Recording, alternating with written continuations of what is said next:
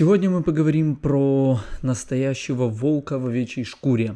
Искал способы повысить свой статус в Европе. General Motors выкупает небольшую английскую компанию Opel Kadett. Но мы попробуем с ним что-нибудь сделать. И в 377 лошадиных сил и крутящего момента 568 ньютонов. Это Феррари. Цвет англичане очень любят. Это квадратный седан до сотки за 5 секунд. Его очень сильно любили преступники. Я думаю, на чем-то таком было бы очень сложно ездить в пробках, и она действительно утерла нос практически всему миру. По сути своей, никому не нужно, но, но, но ты это хочешь. Всем салют! Меня зовут Яков Бык. У меня есть микрофон, камера и бесконечная любовь к автопрому – и это подкаст «Бычьи истории». Lotus Омега или Lotus Карлтон. Сегодня мы поговорим про настоящего волка в овечьей шкуре. И я думаю, что те люди, которые погружены в автомобильную культуру и в автомобильную тематику, слышали и знают про этот автомобиль и про чудо инженерии от Lotus и что это вообще за машина и что она из себя представляет. Но пойдем по порядку и немножко контекста к сегодняшней истории. В конце 80-х годов General Motors искал способы повысить свой статус в Европе и выделиться среди конкурентов. В то время Opel и Vauxhall, Vauxhall это было под, то, точно такие же автомобили, как и Opel, только это шли на английский рынок были известны своими семейными автомобилями, и компания хотела дать своему стандартному седану Opel Omega более спортивный эксклюзивный облик. На тот момент, э, на конец 80-х, начало 90-х, самый быстрый Opel был, э, если не ошибаюсь, Opel Senator с трехлитровым э, бензиновым мотором, в Англии он был как Vauxhall Сенатор, но ничем, собственно, не отличались, кроме сторона руля и значка, значками. Э, и в то время он использовался в полиции Англии в частности. Также примерно в этот период, э, в этот период времени General Motors выкупает небольшую английскую компанию Lotus – и они подумали, что им нужно было бы сделать какой-нибудь ответ э, M5 и AMG соответственно. Они хотели сделать свой какой-то спортивный седан, который был бы в меру комфортный, в меру быстрый, и просто нужно было занять нишу в, данной, в данном промежутке времени, и хотели они представить со своей стороны какую-нибудь гонку какого-нибудь такого седанчика. Джем также владел Lotus, британским производителем спортивных автомобилей, известным своим инженерным мастерством. Отсюда и появилась идея сотрудничества между этими двумя компаниями. Изначально инженеры Lotus хотели взять в разработку Opel Senator – но после пары набросков они поняли, что он выглядит уж очень сильно громоздко и очень тяжело, потому что Сенатор сам по себе он был намного больше и крупнее, массивнее той же Омеги. Также инженеры Lotus хотели пред, предложить и предлагали э, Opel и в, в общем General Motors – взять на разработку Opel Kadett, но эта модель была уже достаточно старая и уходила в небытие. Э, General Motors не особо хотели что-нибудь делать с этой моделью, потому что они уже подготавли, подготавливали Opel Astra, если я не ошибаюсь, вот взамен старому кадету.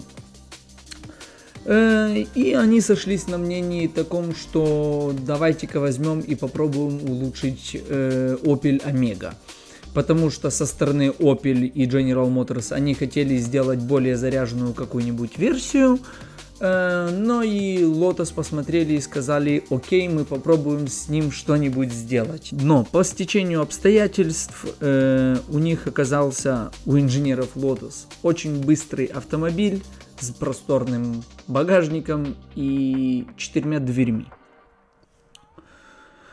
Э, инженеры General Motors и Opel в частности дали тяжелую задачу Lotus. Они сказали, что нужно за полтора года сделать эту машину быстрее и сделать ее достаточно классно, хорошо, чтобы она ехала хорошо. Lotus приступили к доработке Opel Omega.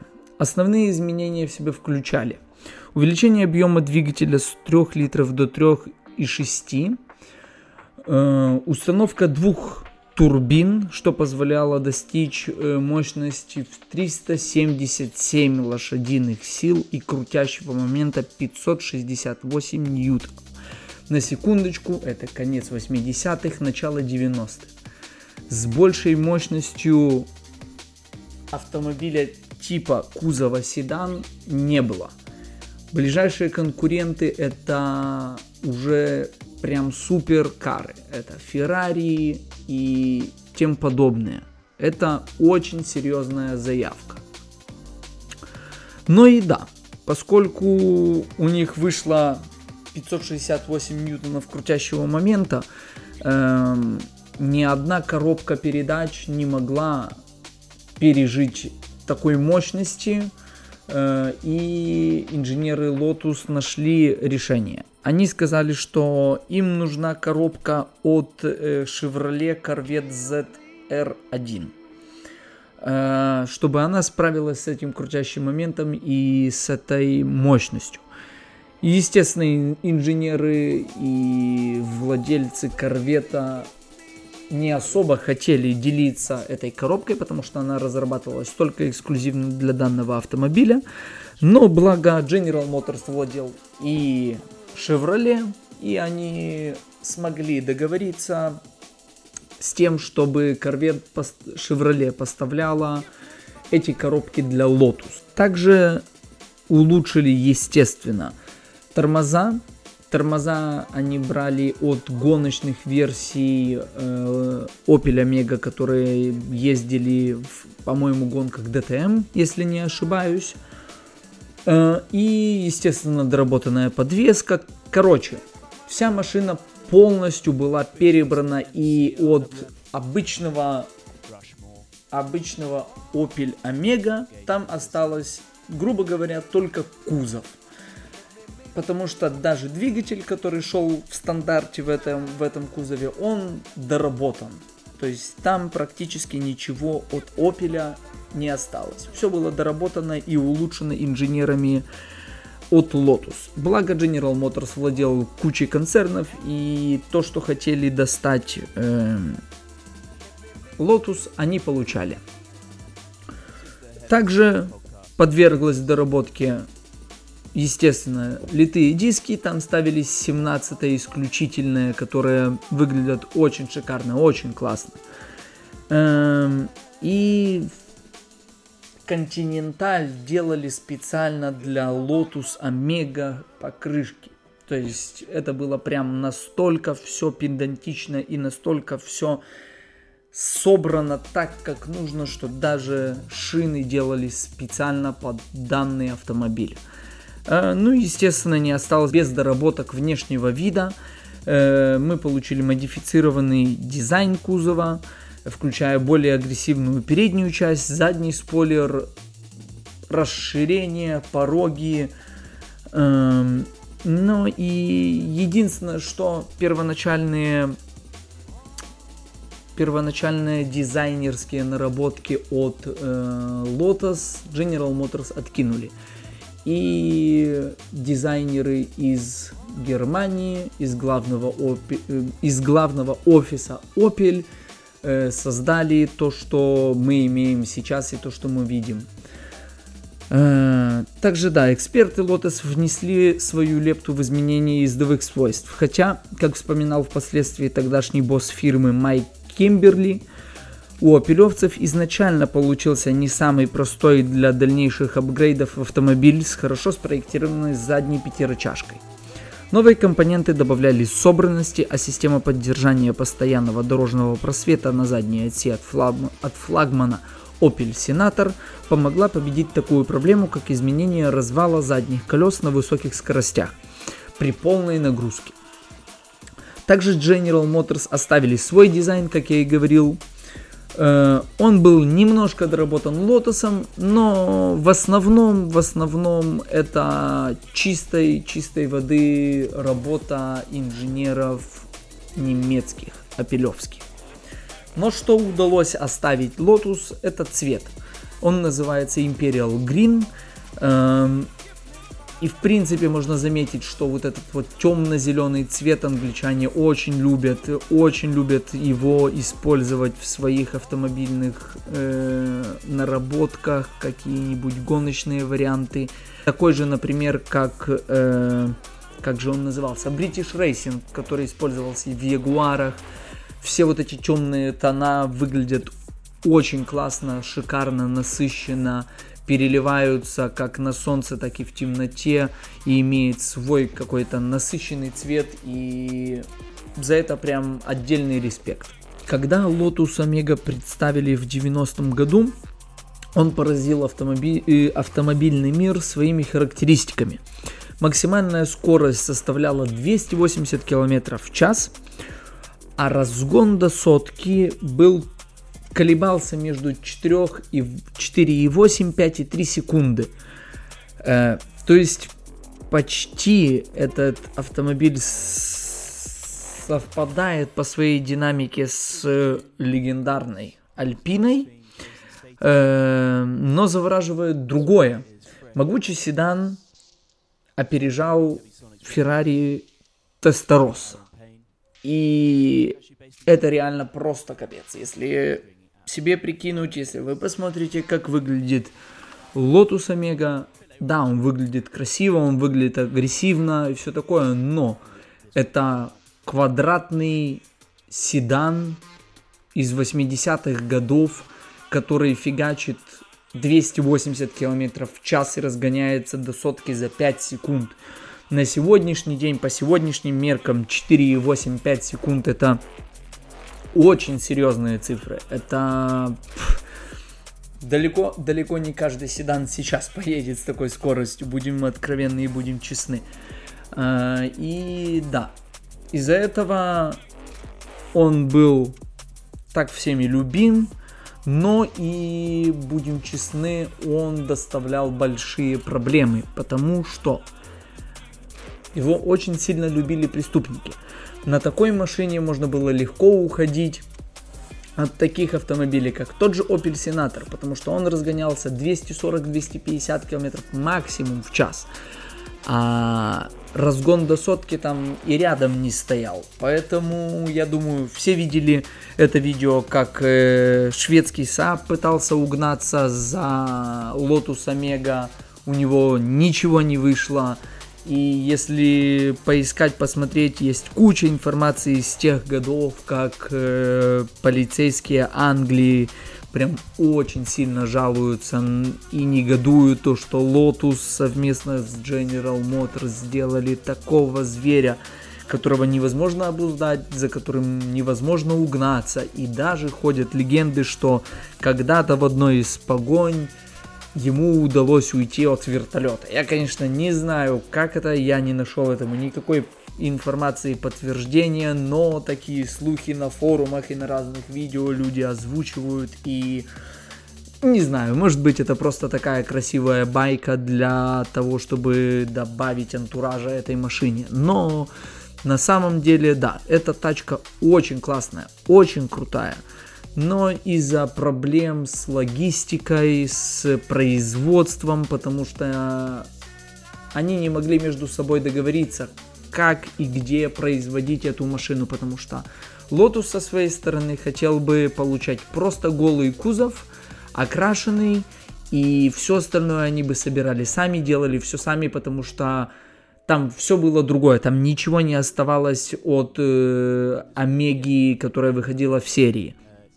Но такому огромному концерту, концерну, как Opel, не хотелось менять свое производство в Германии и делать отдельную линию только для какой-то небольшой компании из э, Великобритании.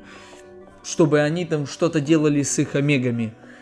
Поэтому они договорились в конечном итоге так, что для Lotus поставляли чистые омеги, которые вышли с конвейера, полностью комплектные. Единственное, что они были окрашены в этот зеленый цвет. Все остальное оставалось комплектно, и для инженеров, для механиков Lotus это составляло определенные проблемы. Нужно было разобрать машину, собрать заново, то есть делать два процесса.